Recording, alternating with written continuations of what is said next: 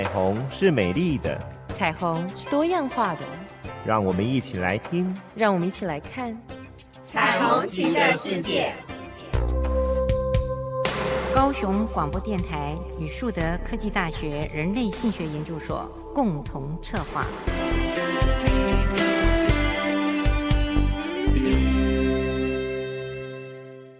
我是主持人念青，我是主持人李寻。欢迎收听高雄广播电台 AM 一零八九 FM 九四点三彩虹旗的世界。嗯，今天呢，我们想呃，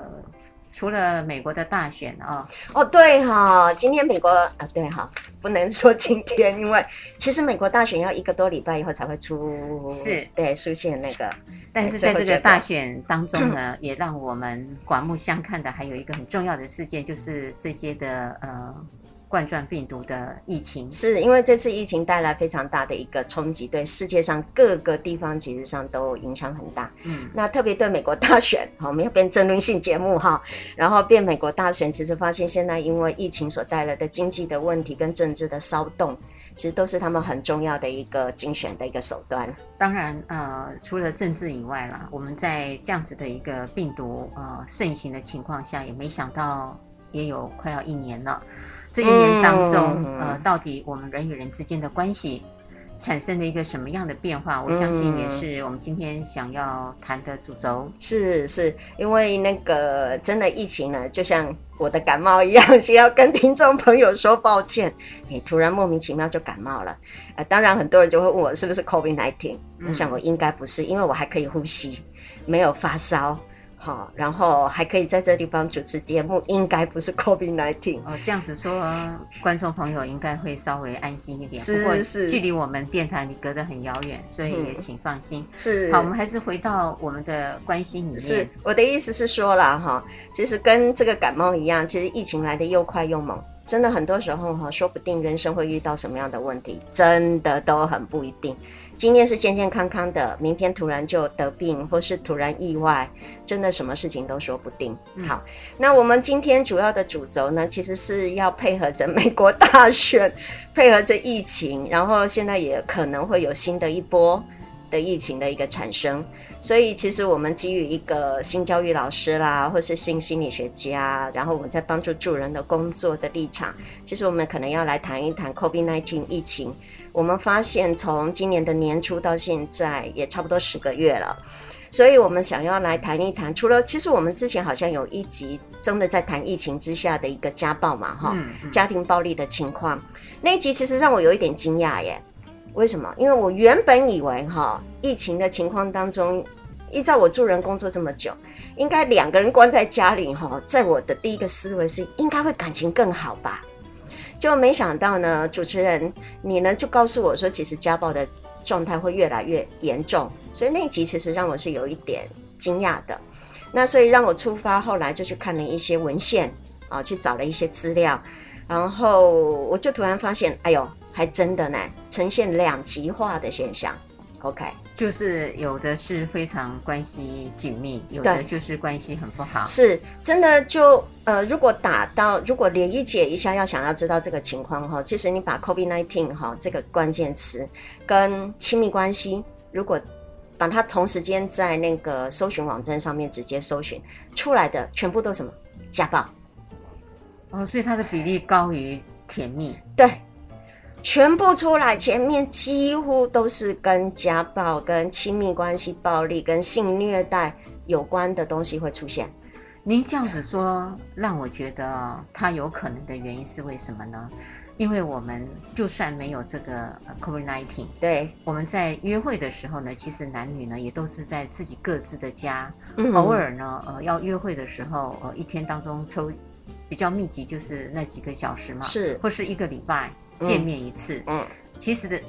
很多的时间还是在各自的家，好不容易等到结了婚以后，除了度蜜月的那十天好了啊，在国外旅游，你也太那个久了吧？哦，太久了，差不多三天到五天，哦哦，真的这么短？好，那就了不起，三天到五天的密集。嗯，那接下来呢，就还是会有工作嘛，对，哦，两个人都出去工作，晚上才会合，也是够忙的了。对，或是呢，有一个人是当家庭主妇，一个人真的是在赚钱。对，所以。白天还是分开的，没错。没错，可是，是这样子的。COVID-19 呢，是使这两个人关了三四个月，唉，那是会发疯的。还有另外一个，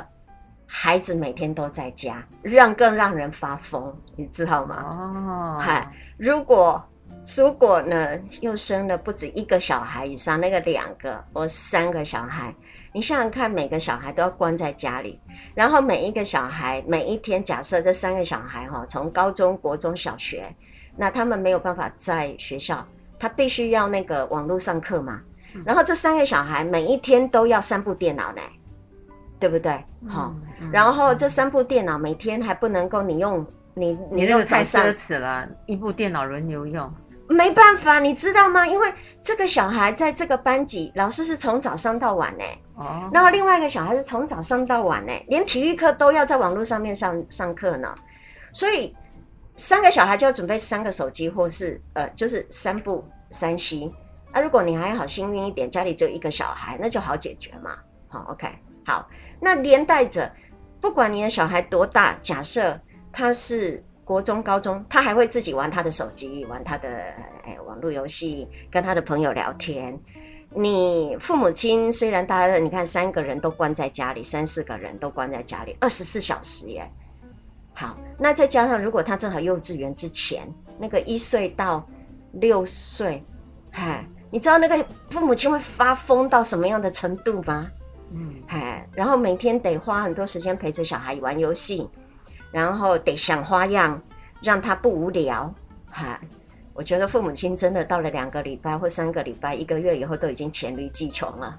所以也因为这样，还有外力的加进，使这个关系更不容易是那么甜美。是，是这个人的 COVID-19 真的是为什么我会觉得，其实这一次 COVID-19 真的是在考验呃整个社会政府。当然，政府是从经济的条件去着手。可是如果我们因为做不到政府嘛，哈，我们不管。那我们依照我们微薄的力量，就是我们在做助人工作这么多年，真的是在考验我们助人工作者之前。到底做了什么？然后这疫情产生之后，所有全部爆发出来的关系的议题，到底我们可以做什么？那另外还有一个是，那未来我们可以做什么？太好了，所以我觉得，呃，李寻，你就可以帮大家说一下，助人者在这个时候他可以发挥的功能是啊，可以是什么呢？是啊，我觉得。这一次哈，因为冲着这样子的一个结果，所以我回去做了一些小小的研究。虽然我开头虽然开得很，就是给大家好像投入了一个，哎，那个那个那个，就是好像觉得不怎么好，因为都是家暴。可是后来当我深入再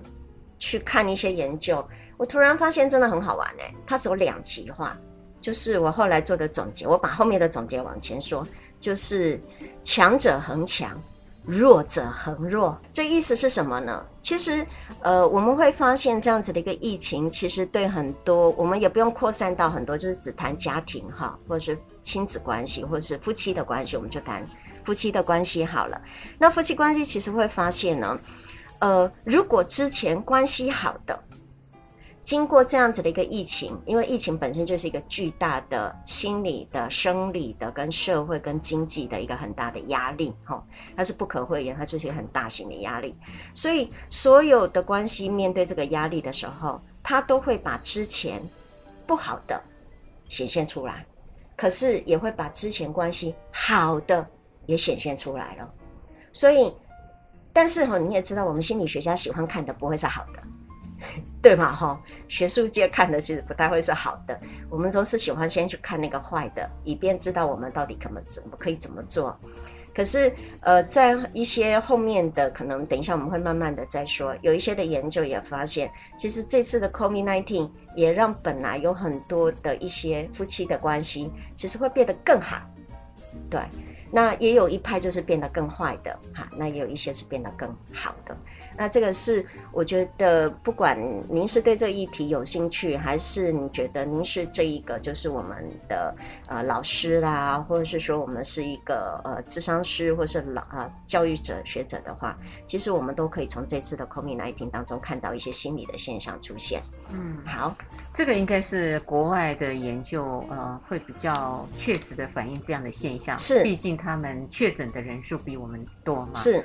那以台湾来讲，确诊的人数其实不多。对，因此呢，呃，到底这些人经过了这样的一个状况之后，他们是变得更好还是更坏？在台湾还没有做这样的研究。没有，没有。其实这个东西呢，非常有趣，是有时候我们其实我们真的要很幸运，是因为台湾的疫情并没有太严重。嗯那真正我们并没有真的把所有的人都隔离，好，譬如说我们并没有真的把餐厅都关起来，好，譬如说像学校都关起来，像自己本身我们学校大致上也只有实施了几个礼拜，可能把大班拆班，然后线上教学，可是学生还是到学校里面来，嗯，然后家长还是到学校，呃呃，家长还是照样大家都上班。所以，我们尽量都变成了，就是呃比较正常的一些上下班的一个情况。目前来讲，台湾其实呃在这一年里头，只是在整个的贸易上或是在出国上受到了限制以外，国内的其他的活动，我觉得都如常。是，哎，都如常。是，所以如常的情况下呢，呃，这样子的一个现况，我们就很难。可以看到，因此我们今天大概只能够借助着国外是他们所做的一些发现，对，来帮忙我们呃做了解。对对对。但是我也在想，呃，其实中国大陆当时武汉封城的时候，那阵子如果也把这些的状况放到研究里面，我也觉得就可以做一个呃华人在亲密关系上跟呃西方人在亲密关系上，在这个疫情之下有没有一些异。或是有没有一些同，嗯，我觉得会是更好玩的一件事情，而不是仅止于是在疫苗的发展上。对，所以将来，哎，这个是不错的一个呃未来的科技部研究计划案哦。哎，哎，就是先可以看看我们呃国人呃几个案例，用 case study 来做了解。不过这又扯远了。是是是，所以我觉得没关系。今天居然我们拿不到我们自己的讯息，我们就看看国外他们呢这些助人者可以帮了什么忙，除了送食物以外。是，其实这个东西哈，就像我们说的，其实国外他们的学术界其实动作非常的快。尤其不过，这当然也跟他们的，因为疫情真的太严峻了，所以其实我看了一些研究，还包含着他们有对意大利的一些学者，因为意大利在封城，突然一下子，那所以他们马上其实在今年的年初，在三月跟四月就已经有很多的，嗯、呃，就是有一些研究是在网络上面就已经呃在做这样的研究了，然后美国也有一些学者，其实上也进行线上这样的调查。倒是也真的是我们台湾跟大陆，我倒是比较少遇到这样子，有可能大家都真的还在。调试，所以没有办法，嗯，没有知道要去做这样的一个研究。好，那我就谈一谈，其实，那我自己本身觉得，其实有可能，其实国外的研究也会让我们未来，万一万一，因为现在其实又进入到另外一波的疫情，因为天气变冷了，所以如果万一我们有同样的情况的时候，其实也让很多的呃这些专业的助人者，其实上会是比较知道到底怎么样子去面对，借镜嘛，哈，借用国外的一些情况，嗯，然后来可能回来再看看，或许台湾或是中国人，其实因为面对疫情，人还是人，所以可能会不会因为他是西方人或是东方人，他面对的情况一样的时候，他所产生的结果其实会有差异非常的大，嗯，对，所以其实倒是我觉得可以利用他们成为一个我们未来的一个警惕或借镜或是理解，让我们知道我们可以其实可以先做些什么。超前部署一下。您说到这一点的时候呢，我倒是想起了一个比较早的研究，其实是有差别的。虽然是人哦，东方西方大概在亲密关系上是一样的，可是有一个研究就问到说，呃，排行哦，那外国人会把爱放在第一位，嗯，爱爱情放在第一位，然后第二位的时候呢，他们就会谈到健康，嗯，第三位呢谈到财富，第四位才谈到小孩。可是，在华人的社会里面呢，第一位是小孩，小孩，然后第二位是财富，第三位是健康，爱情是放在最后呢。所以这样子的排序，这个，这个研究对象的那个结婚年龄多久啊？婚龄多久啊？婚龄我觉得它，它是混杂的，它没有没有限定在哪一个婚龄，它就是呃从这个二十几岁一直到六十几岁这样子一个年龄层，就这几个选项。让他们做排序。是，那我觉得这个排序呢，真的很有趣，因为华人真的以小孩为主。真的，就我们以前做家暴哈的的受害者跟加害者，受害者哈，那真的是小孩永远是第一。所以这个亲密关系还是会有落差的呀。哎、欸，但是我们等一下哈要谈的这些哈，有关于他们如何去处理两个人之间的关系，我觉得在心理的压力当中，倒也有很多的有趣的一个情况产生。好的，那我们就要来听听，呃，接下来李寻要告诉我们哪一些地方有趣。嗯。聆听着温暖的声音，让我有整天好心情，随时陪伴着你，你最好的默契。九四点三，你的好伙伴。九四点三，高雄广播电台。我是主持人倪燕青，我是主持人李寻，欢迎收听高雄广播电台 AM 一零八九 FM 九四点三彩虹旗的世界。李寻娜，你要尽快的告诉我们，嘿，你看到了有趣的是什么呢？好啦，我们看到有趣的是哈，其实呃，我先说一些情况。其实疫情本身，COVID-19 哈，哦对，我想要先说一下，我们今天其实在谈的哈是 COVID-19 对于一些亲密关系的一些影响啦哈。那呃，其实上疫情这件事情，我觉得不管怎么样说，它对所有的人，其实不管在生理上、心理上跟健康上面，其实都造成一个很大的一个焦虑。忧郁跟很多的愤怒，因为他被关在家里，然后还有包含我们刚刚说的，譬如说二十四小时都在家里，跟一个老公或老婆相看两厌，哦，孩子也在家里，每天在那边吵吵闹闹，或是在抢夺手机呀、啊，抢夺电脑，因为要上课，那。那但是我们身为一个，我们觉得是身为一个婚姻的咨询师，或是婚姻的一个来说，我们其实会发现几个研究哈，那就是他们呢在调查，就是今年三月到四月的时候呢，其实这个好像我记得是在意大利的呃嘛，其实他并没有特别，他在网络上面他做了一个调查，他用一个英文版跟西班牙文版，也采取两个方式的版本，然后调查他们的性行为，所以呢会发现其实。呃，我你会觉得哈，那呃，疫情之后，你觉得性行为会增加还是减少，会一样？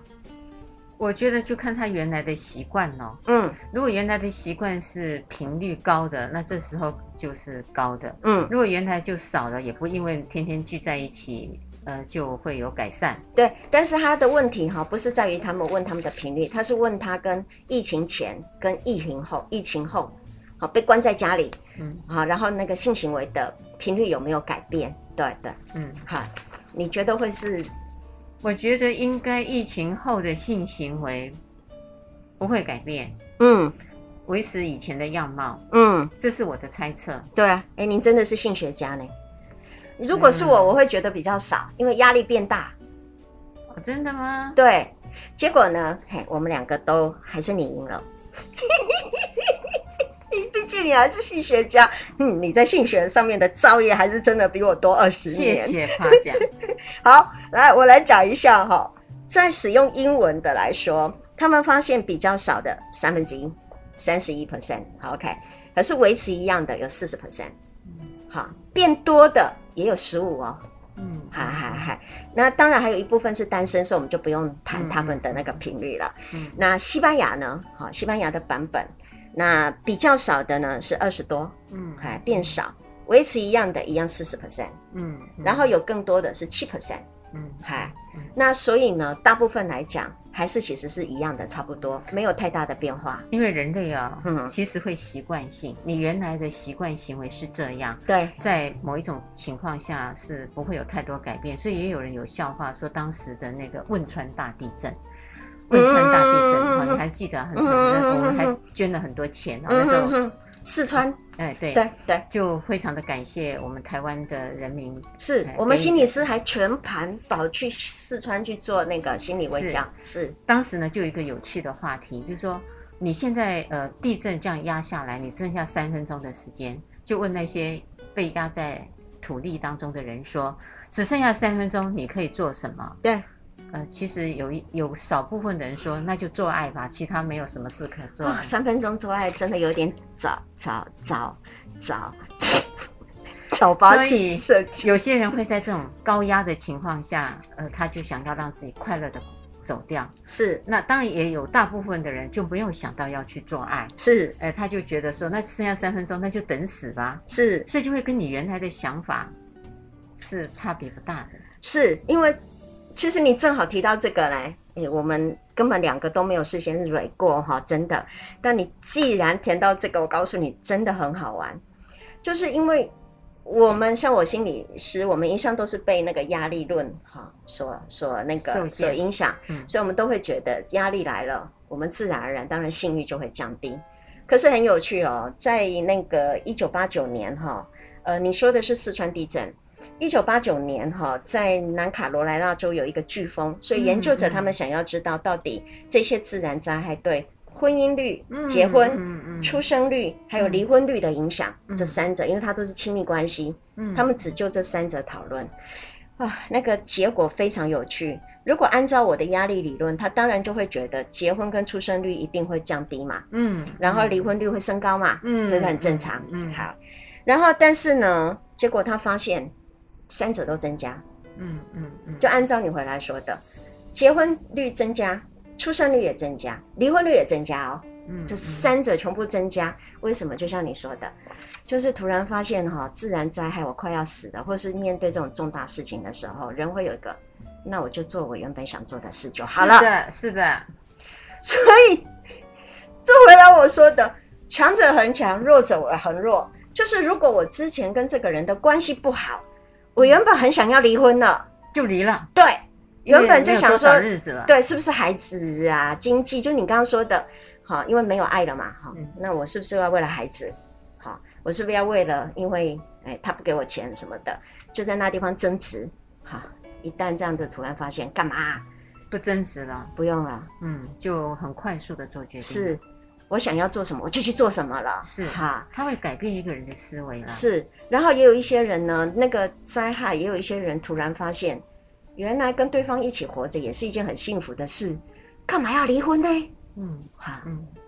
因为没有多少时间可以再遇到另外一个人了。咦、欸，你知道我的意思吗？就很像老人家，嗯，八十几岁了。呃，他要去求爱的时候，嗯，他就不像年轻人，还有一些的所谓的暧昧期，嗯，送东西啊，然后暧昧有一段时间才正式告白。是，老人家就觉得来日无多，嗯，他就会马上邀请，你要不要做我男朋友、女朋友？是，单刀直入的问了。是，那个在养老院里面的，对，我觉得这种爱情是非常好的耶。我也赞成，是，其实不需要转弯抹角。是，可可是呢？他们发现，其实也有可能离婚率为什么会降到最低？因为未来他们还有另外几个，其实对于二零零八年对美国的经济大萧条所做的一些连续的研究，也发现其实经济大萧条的那个时期，竟然离婚率也是最低点，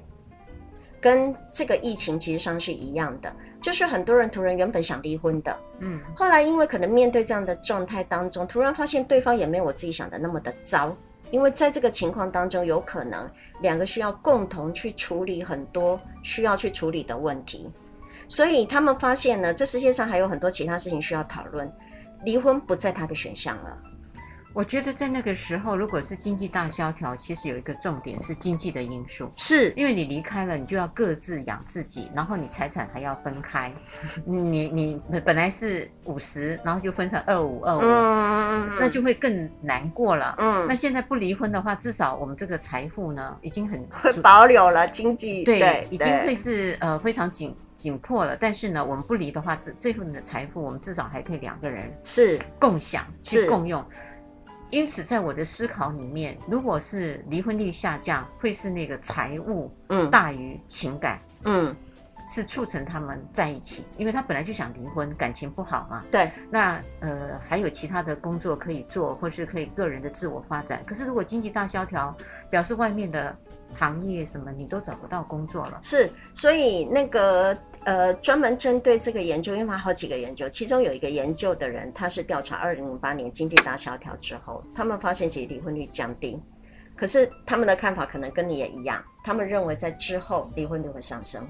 呃，可是因为后面我没有看到他 follow up 后后面那个接续的一些调查，嗯、对，但就是就这样子的一个经济萧条上面的一个情况，他们是说一样的，压力虽然让他们的。呃，就是婚姻产生了一些很大的一个压力。但实际上，他们也宣称，就是有很多时候这些压力反而让他们原本的那一个爱，或是那个承诺，其实更深沉了。因为以前很多时候，我猜，因为有可能在婚姻关系，很多时候忙着在处理一些芝麻绿豆大的事情，为了很多芝麻绿豆大的小事哈，一直在不断的争吵。什么牙膏啦、牙刷啦、鞋子的摆放啊。对呀、啊，这时候应该这些都不是大事了。是啊，然后要吃什么东西，对不对？这种东西都芝麻绿豆大事，可是会变成吵架。可是当发现了有一个很重大的事件突然产生的时候，发现这些事情根本就，我们干嘛在吵什么呀？很像那种芝麻绿豆大的事情可能没有，所以他们说觉得这样子的一个压力反而加深了他们原本的那个爱跟承诺。应该是，嗯，不管是在夫妻的关系，还有家人的关系，当家庭有大变革、大变动的时候，他会有一个变化，就是那个凝聚力，对，会在一起，对，他要去度过那个难关。对或是向外面的这些的负面的事件做一个抵抗跟抗衡，是，所以家人原来是感情不好的，对，可这时候会同仇敌忾，对，它反而是更凝聚了，是，会有这样子的一个变化，是，所以人类呢，呃，我觉得是有趣的了，嗯哼，不同的情况，嗯，每一个人在运转的过程中会不同，但是它仍然有一个比较大的数据去看到。多数人到底在干什么？是是，当然这样子的一个多数人在干什么，其实是我们大部分像我们研呃很多心理学家或是一些社会学家其实想要看的面相。但是这些多数人的样貌也不见得是所有人的样貌，因为毕竟每一个人的家庭跟每个人的关系其实差异非常非常的大。那每一个人在面对这些所谓的事件、压力事件、忧郁的状态，这是每个人都有他自己本身的一个适应的一个。一个方法，那正好每个人适应的方式都不一样，所以会造成每一个人、每一个家庭跟每一个关系当中的差异性，其实会非常非常的大的。嗯，对。那这些的研究其实会让我们看到，在疫情当中，其实呃虽然是疫情，它是一个外在，可是真正支撑人的是人与人之间的情感。对，只要人与人之间的情感其实支撑得住那个关系。稳固得住，其实人与人之间都是可以度过这样子的一些困难的情况的。嗯，嗯，所以谈到这里的时候，也让我想到，呃，在中中共那边发生的一个内地，哎，不是内地大陆，嗯、呃，就是骗子的故事，就是有一位呃女性，她其实不是护理人员，后来她在疫情当下。他就说，呃，他要自己呢，呃，离乡背井来加入这个医疗的团队，嗯，呃，去，呃，做这样子的医护理工作，嗯，就被称为，呃，是一个非常好的英雄，嗯，然后他也说出他自己呢，本身，呃，从小以前就非常的敬佩军人，嗯，所以非常的想嫁给军人，呃，内地呢就把这样子的一个讯息。做了一个内宣，嗯，然后也让她真的是如愿以偿的嫁给了呃当时的军人。一个军人，所以就传为美谈。后来就被网民呢调查了后续呢，才知道这个女性，呃，其实她要跟这位男士结婚之前还在办离婚手续，她还是已婚的状况，其实不是未婚，而且她本身呢是因为在家乡欠债，她要讨债，所以呢她就跑到了武汉来，呃，去呃说。她要投入这个护理的工作，她事实上呢，本身的护理执照是没有的，就被大起底，所以就说是一场大骗局。嗯，呃，那当然后来呃，他们这个婚姻当时被当成非常棒的街头巷尾，像英雄似的迎接嘛。是，嗯，没到多久也就离婚了。嗯，所以在。疫情的当下，其实会发生很多有趣的故事，是包含你刚刚说的温馨的故事、悲伤的故事，还有就是让人愤怒的故事哦，很多啊！而且哈、哦，在疫情期间，事实上大家都知道，就是因为媒体给了我们很多正确的资讯，但是媒体也给了我们很多的错误的那个传播，所以这些错误的传播，其实在这个历程当中，其实也起了非常重要的一些影响力。所以很多时候，其实这样子的一个传播媒体。我我也觉得也有可能哈，其实是因为大家真的在家没什么事，唉，网络一打开，对不对？好，就按照那样子，干脆来做肉搜吧，我搜寻好了，到底这个人是一个什么样子的人，就没想到搜肉搜之后就搜出这些事情来。嗯，对对对。那不过网络的这个东西哈，其实呃，我突然看到了有一个研究，其实也呃，美国的一个研究，他们对于六八百多名，将近七呃九百名的那个对象进行问卷，然后他们也发现呢，呃，其实大概有百分之四十的人每一周最少会有发生一次的性行为。OK，这些每一周，嗯、但是呢，因为刚刚他发现哈，其实他们因为现在时间比较久了，他们发现性活动是随着隔离的天数有显著的增加。所以如果隔离是一个礼拜，大概呢，呃，他们大概发生性行为、性活动的人大概有百分之三十几。但如果是隔离到十一天以上，一个礼拜以上到两个礼拜的话，它就很显著的增加到快到百分之五十。嗯，所以隔离的天数越长，其实。真的在家里没什么事情做，可能，嗯，电视都是报道这些，都让人颓丧啊，真的。所以只有增加性活动会带来愉悦，没错，没错。所以性活动其实真的是在疫情活动，真的是呃不不能叫疫情活动，真的是在疫情的期间当中非常重要的一种那个增进双方关系的一个好的一个元素。哎，它另外的一个福利就是会制造人口红利。这样也很好呢，是好事啊，嗯、是好事啊，不然我们、嗯、呃，现在目前来讲，我们的人口一直是在往下，是是是。那这时候呢，就可以呃，使这些的人口增产，是。它另外一个很好的脉络，是在开心的情况下养育或是生育出来的子女，应该呃都是比较棒的，是会比较健康，嗯，是是是，嗯，好啊。最后你还是要告诉我们这些助人者到底做了些什么事，好。OK，聆听着温暖的声音，让我有整天好心情，随时陪伴着你，你最好的默契。九四点三，你的好伙伴。九四点三，高雄广播电台。我是主持人倪燕青，我是主持人李寻，欢迎收听高雄广播电台 AM 一零八九 FM 九四点三彩虹旗的世界。李寻，刚刚你有说到，呃，在这个疫情当下，嗯，有些的关系变好了，呃，当然很可能看到的好就是性活动增高了，是，而且增加了这个愉悦嘛，是。哦，那我想这是一件好事啦，嗯，因为呃，在这种苦难的日子里，还有一个活动使自己开心，对，而且也造成另外一个就是生产这样子的一个悲剧，增产报国，嗯。嗯。是一个非常好的影响。嗯嗯，那在坏的这一块哦，我觉得他们是需要被帮忙的哦。对，日常没有这些疫情的时候，呃，他就有有一些事情在发生，也需要有助人者帮他们忙。嗯，那这时候呢，可能更需要助人者去做帮忙了。嗯，这些助人者可以发挥的功能跟不在疫情的当下有相同跟相异的地方吗？哦，这点倒是。很深的问题，对，哦，对，因为为什么呢？因为在疫情的期间当中，所有的人都是他的 他的呃行动上其实是被限制的，所以有很多时候，其实我们要去考虑到那个，因为这个病菌本身会有致死性的一个问题，所以我倒觉得是在如果真的是一个家暴的状态当中，无非我们其实处理的方式，先把加害呃受害者或加害者移开。他原来的一个状态，对，这是一定万变不离其宗的一种做法。倒也是在这样子的一个处理问题的时候，其实这些警察啦、社工啊，吼，在介入这样子的一个家庭时候，其实也要注意到自己的安全啦。这当然是这样子。嗯，那我想，其实对于一个家暴的一个情况的产生，真的已经到了产生的时候呢，其实到不管疫情前还是疫情后，我觉得。要能够处理的方式，其实也都差不多呢，就是一定要是法律的一个东西摄入，因为要让暴力暴力的东西突马上的一个停止。对，那这样子的一个情况，其实我觉得倒也，嗯嗯，你真的是考倒我。我觉得这种对于智商来说，哈，我倒也没有觉得就是疫情前后可能会有什么样子的一个差异，只是在做法上面真的会可能会有不同。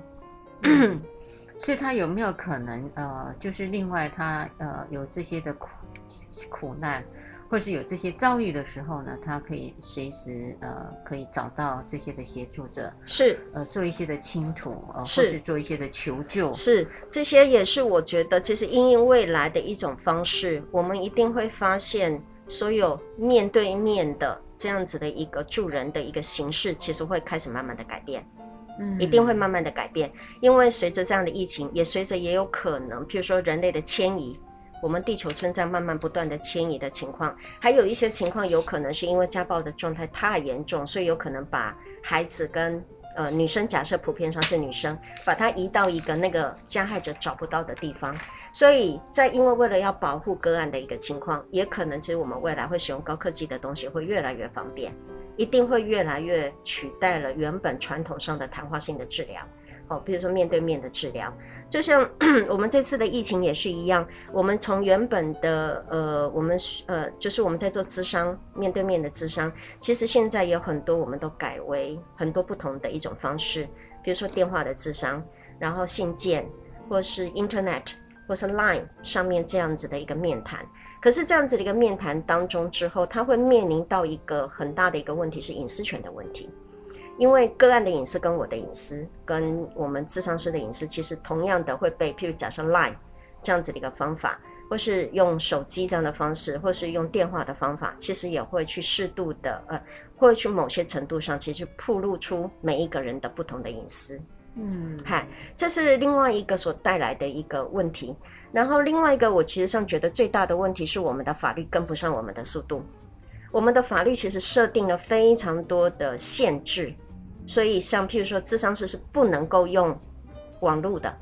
不能用网络智商，智商是不能用电话智商。他们认为电话智商不能做心理治疗跟做所谓的这种介入式的，只能做辅导跟教育。这个是一个在位者，他们在设定这样子的一个心理师的一个规定的当中，其实有很大的一个限制。这也是我们这一次在疫情期间，其实发现国内的一些法律没有办法随着状态而做的一个弹性的改变。嗯，对。那所以，呃，卫福部这次还算好，他有发一个公文给所有的学校，他们有因应这件事情，其实弹性的放松了信件跟电话的智商，可是他仍然不。不放弃这个法律，哈，所以心理师不能够在呃，就是除了面对面的智商之外的任何的做法都是，这是我们国内，对对，国外应该是可以的，对，国外其实有很多的 APP，现在国内大概也只有一个 APP 是可以这样子，他们有一个这样心理的一个方式可以做面对呃，就是做。呃，远距的，嗯，这样子的一个，并且可以收费，嗯，好，OK。可是，呃，在国外，我猜其实很多的做法，其实他们已经发展出来 WeChat。呃，其实有很多人在，譬如假设在大陆，我有一个学生就是这样，在马来西亚，那他的个案其实上是在大陆，嗯，那那个大陆的是可以随时他有问题的时候，他可以敲，嗯，马来西亚他的心理师。问他，我现在有问题。嗯，所以他们是线上，所以线上很清楚，就是你什么时候开始，什么时候下线。嗯，那中间的时数要怎么计算？嗯，然后 WeChat 又有一个很好的支付宝的一个系统，对，所以马上钱转进去，他马上就知道我做完了这个咨商，钱就转得进来了。对，这个是很好的一个呃付费的方式。对，可是，在现在台湾来说，其实我们没有办法。这么样子的进行，因为他面临到其实很多在法律上面，他们考虑到智商是跟个案之间的一个隐私，对，那所以，但是这个东西其实上我认为它是可以可以克服的，因为只要是一个好的一个加密系统，或是一个好的一个呃，就是这些的东西，其实我们都是可以预防的。那您就像你刚刚说的，其实未来在我们做很多这样子的一个呃，譬如说一个支持的。因为有很多人在疫情期间，其实他需要有很多的心理的一个一方面的支持。嗯、因为有太多的告诉我们在这样子疫情期间，是很多人是非常高度的焦虑的，他会非常的担心的。他甚至有很多原本他的一些精神的状态，会因为接受这个巨大的压力而突然全部都爆发出来。再加上有很多其实这个问题都是因为人与人之间的关系。比如说，我本来就跟人际之间的关系是非常薄弱的，可是因为疫情的期间，所以这样子就更难接到交到朋友，或是原本很薄弱的一些人际关系，它就更行，就非常的快速的中断或者是争吵。所以，其实在一个助人工作者来说，我觉得就需要去善于使用这样子的一个情况，其实弹性的运用很多的资源，去怎么去支持我们的案主，怎么去支持我们的个案，哈。所以我觉得高科技是可以提供这样子的一个帮忙的。嗯，嗨，嗯。所以这个我觉得呢，除了一个助人工作者之外，也让我联想到将来在我们的科技系统上，那个 AI 机器人呢，不只是呃我们平常活动的伴侣，对，对，它也可以在这个时候呃发展出陪伴的功能，对，那就会很棒。就比如说、嗯、呃前面有谈到，现在我们的伴侣。假设他嗯要要有一些的谈心，或是他孤孤独嘛，对对，那这些的模拟像真人一样的机器人，有很多的语汇，对，有很多的表情，嗯，其实呢，到时候呢，如果将来呃会有类似的这样子的灾难发生，嗯嗯，我觉得事实上就可以备备一个租借对这样子的 AI 机器人，对，到这个家庭里面是嗯帮他们做一些的。缓冲是，或是有一些的陪伴。是你突然让我想到了，其实另外还有一个哈，其实，在疫情情况当中，我们刚刚谈到的都是夫妻两个在一起的，好。那但是我们忘记了，还有一大批人，其实上是夫妻两个不在一起的，哎，对，比如说有的是远地远距的，哈，那或是是远地的这样子的，这两个夫妻或是两个伴侣，或是有我所谓的伴侣指的，他有可能没有结婚，但是分居两地的这种，嗯、其实这一派的人其实也会被疫情影响啊。因为各自在不同的情况跟不各自不同的地区，他们两个需要靠很多的高科技的东西，其实来联系他们两个的关系。再加上现在，因为每个国家之间其实都完全封闭的这个状态，所以很少没有办法，有可能这个两个人是要很久很久的时间，可能才能够相聚的。嗯，所以这时候实际上你说的这些 AI 的东西。我刚刚我们提到的这种线上的高科技的，甚至他们两个人之间都需要发展出一些更新或是更有趣一点的有关于两个人之间的情感或是性的这些的技术跟技巧，有可能是两个需要一起共同去开发的。